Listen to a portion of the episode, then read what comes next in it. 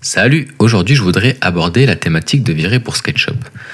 Euh, pour les personnes qui me connaissent et qui m'ont suivi depuis les débuts, notamment sur des groupes euh, comme euh, SketchUp France, j'ai commencé à apprendre la visualisation architecturale sur Virer pour SketchUp. Enfin, plus précisément sur Lumion que j'ai abandonné pour Virer pour SketchUp. Virer pour SketchUp, c'est mon bébé. Je l'adore et en même temps, je le déteste. Donc, je l'ai abandonné. Je l'utilise encore à l'heure d'aujourd'hui. Je fais des coachings dessus, mais j'ai choisi de m'en séparer pour une utilisation professionnelle. Je vais le garder uniquement euh, pour mon loisir personnel et je vais t'expliquer tout de suite pourquoi.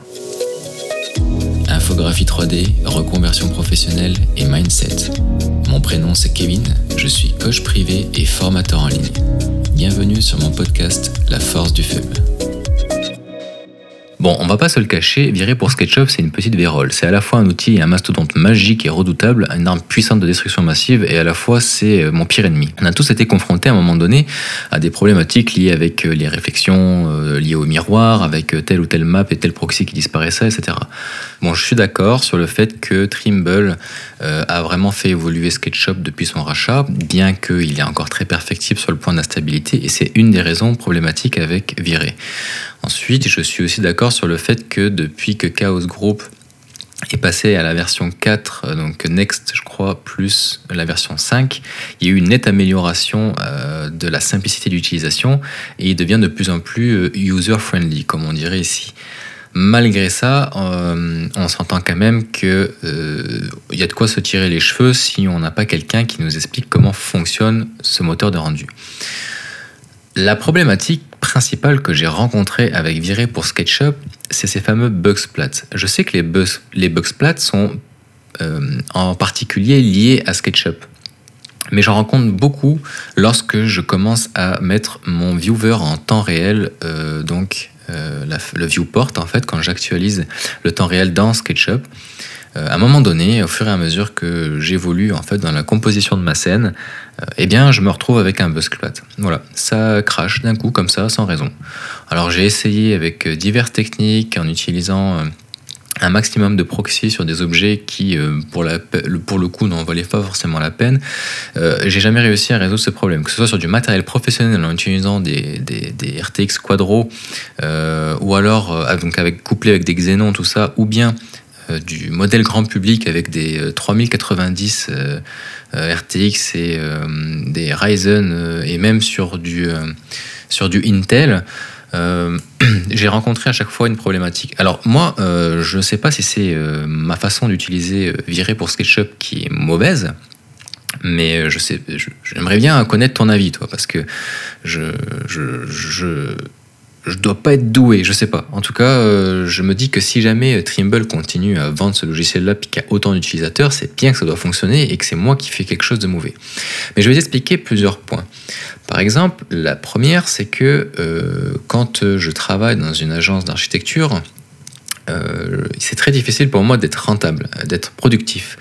On me demande souvent euh, d'effectuer des modifications alors que j'ai déjà effectué des rendus. Alors ça, petite parenthèse, mais il paraît que sur la, euh, sur la doc, en tout cas, c'est marqué que c'est possible de faire des renders régions multiples, c'est-à-dire sélectionner plusieurs zones dans le viewport et effectuer un render région de ces plusieurs zones en une seule fois. J'y arrive sur Corona Render, j'y arrive sur F-Storm, je suis jamais arrivé sur Viré pour SketchUp. Bon, si jamais tu connais la solution, euh, je serais quand même curieux de la connaître. Euh, ensuite, il y a que quand on me demande d'être rapide et d'effectuer, euh, parce que dans les agences d'architecture, c'est un peu comme les promoteurs immobiliers, hein, tu sais, ils veulent toujours tout pour hier. Mais par contre, il y, a, quand même cette problématique d'être rentable. J'ai le temps que ça s'actualise, qu'on fasse des modifications, etc. Je trouve qu'il y a un manque de réactivité qu'on retrouve euh, qu'on retrouve pas sur d'autres logiciels comme notamment euh, Corona Render, qui est quand même plus réactif, et surtout FStorm. FStorm est imbattable parce qu'il utilise à 100% le GPU. Euh, Viré est quand même capable de jongler entre le processeur et la carte graphique, donc après, en fonction des besoins, on arrive à un résultat plus ou moins rapide. Corona, lui, il est uniquement sur sur, la carrière, euh, sur le, CPU, donc sur le processeur. Par contre, il y a une forme de technologie, donc je crois qu'il y a une intelligence en temps réel qui fait que ça fait comme une sorte de upscaling, denoising, etc. Et donc, euh, on arrive quand même à des, des affichages pardon, qui sont quand même relativement rapides pour du CPU. Mais euh, pour moi, l'imbattable, c'est quand même F-Storm. Euh, Andrew, Andrew, je crois qu'il s'appelle, euh, le développeur, a vraiment fait un travail remarquable de ce côté-là, même si sur d'autres points, il est perfectible, et j'y viendrai sur un autre épisode. Ensuite, une des problématiques de virer pour SketchUp, c'est les problèmes des, des proxys. je sais pas toi, mais moi, j'ai toujours des problèmes de liaison quand je réouvre d'autres scènes j'ai euh, sur alors s'il suffit que tu renommes le nom d'un fichier différemment, que tu déplaces son chemin de destination ou autre, euh, et euh, donc tout de suite c'est coupé. Ensuite pour gérer les proxys c'est quand même pas évident parce qu'il faut d'abord exporter son proxy, ensuite il faut enregistrer le composant du, du proxy sur SketchUp. En tout cas je trouve pas ça très logique. Un autre point c'est que dans virer pour SketchUp c'est beaucoup plus facile, pardon, virer pour 3ds Max c'est beaucoup plus facile de créer des textures, notamment avec ce système nodal qui permet de générer des matériaux complexes en procédural, c'est-à-dire en non destructif. Euh, ça, c'est quelque chose qui manque dans pour SketchUp. Je suis persuadé qu'ils sont capables de générer des petites fenêtres indépendantes qui permettent de simuler ce genre de, processus, un petit peu comme avec Keyshot ou, euh, ou même sur, euh, sur Cinema 4D, etc. En tout cas, je ne sais pas pourquoi, mais la problématique de SketchUp limite la puissance de, de, virer en fait. Et je pense que c'est pour ça que Chaos Group a décidé de ne plus développer Corona Render pour SketchUp, puisqu'à un moment donné c'était un projet et ils l'ont abandonné en cours de route. Je pense qu'il y a vraiment un souci avec ce noyau. Et d'ailleurs, ce fameux noyau, euh, j'ai constaté que euh, il manquait une certaine finesse. Quand on compare un rendu fait avec Viré pour 3ds Max ou autre, versus Maya, tout ça, avec un rendu fait pour Viré pour SketchUp, sur une même scène, euh, sur un plan de caméra et un éclairage équivalent, on se retrouve avec beaucoup plus de finesse et de précision sur 3ds Max. Sur Viré pour SketchUp, euh, il y a comme un côté un petit peu pâté. Alors moi, je suis très perfectionniste et méticuleux jusqu'au pixel près. Donc peut-être qu'il y a mon côté entre guillemets euh, parano qui, qui rentre en ligne de compte, mais je suis persuadé que je suis pas le seul à avoir constaté cette nuance. Une autre problématique qui fait que j'utilise plus Viré euh, dans un contexte professionnel, c'est que euh, quand je travaille dans une équipe avec des collègues de travail qui veulent après retravailler sur ma scène SketchUp, ils se retrouvent avec plein de proxys, des cotons, des machins et tout, et puis ça génère des problèmes d'instabilité de leur côté qui sont souvent des, des machines qui sont moins performantes que la mienne parce que c'est des techniciens en architecture qui génèrent en fait des plans en 2D et ils n'ont pas besoin d'avoir une machine de guerre comme celle qu'on on, met à ma disposition pour faire des rendus 3D photoréalistes. Donc il y a tout un tas de choses qui rentrent en ligne de compte et qui fait que je n'arrive pas à utiliser Viré de façon productive dans une agence d'architecture en respectant des deadlines courtes. Euh, moi, chaque image me prend 5 jours à faire si jamais euh, je veux avoir quelque chose de présentable. Donc euh, avec 3ds Max, c'est viable parce qu'il y a des templates qui peuvent être faits beaucoup plus facilement, notamment la bibliothèque de matériaux est beaucoup plus facile d'export et d'import et de gestion, tout ça, même si c'est ça a beaucoup évolué quand même avec, avec Chaos Group du côté de Viré pour SketchUp. Euh, alors là, les vidéos, on n'en parle pas. Hein. Même si ben, euh, Chaos Vantage euh, permet de récupérer des scènes SketchUp et tout, on n'arrive quand même pas à égaler un D5 Render ou même Lumion ou Twinmotion, etc., qui sont quand même des logiciels spécialisés dans la visualisation architecturale et donc qui qui mâche une grosse partie du travail. Euh, mais D5 Render a pour moi été le coup de cœur parce que ben, déjà je l'utilise depuis la toute première bêta, donc avant même qu'il soit commercialisé, ils avaient fait une bêta gratuite, je l'ai utilisé depuis ce moment-là et dès qu'ils l'ont commercialisé, je l'ai acheté. Ensuite, je ne l'ai jamais abandonné, puis euh, j'ai fini par faire euh, des bêta tests pour l'équipe de D5 Render justement pour essayer de l'améliorer et puis d'apporter de nouvelles fonctionnalités. Donc même bien qu'il soit quand même perfectible, parce qu'il n'y a aucun moteur de rendu qui est parfait, je trouve qu'il est quand même, il évolue quand même assez vite. Et donc, euh, leur technologie de DLSS 2.0, alors maintenant c'est passé à la 3.0, permet donc d'afficher en fait euh, des FPS euh, quand même très élevés. Là, alors où je fais ce, cet épisode, on est à 120 FPS, donc frames par seconde, pour des exportations vidéo. Donc ça c'est uniquement sur la version Pro, parce que sur la version gratuite de D5 Render, c'est limité à 30 FPS. Et sur la version Pro, euh, donc c'est la version gratuite, c'est 30 fps, et sur la version pro, c'est 60 et 120 en plus. Bon, personnellement, moi j'exporte toujours en 30. À part si euh, à un moment donné, on a envie de faire des ralentis euh, ou avoir gagné une certaine fluidité peut-être dans des, dans des rendus vidéo en 2K et 4K, je pense pas que ce soit nécessaire d'augmenter autant en fait le poids du fichier juste pour un, 1080p par exemple. Mais il y a aussi euh, cette technologie qui est le upscaling. Ce upscaling qui permet en fait de, de, partir sur une image qui a un certain format, qui est petite.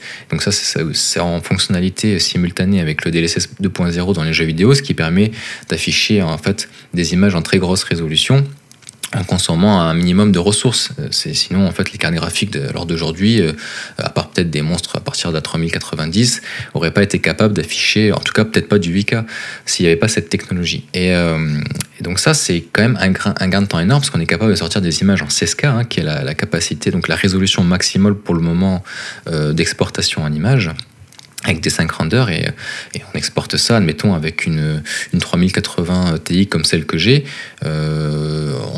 moins de, 15 minutes en fait. Euh, je crois que ça prendrait même 10 minutes.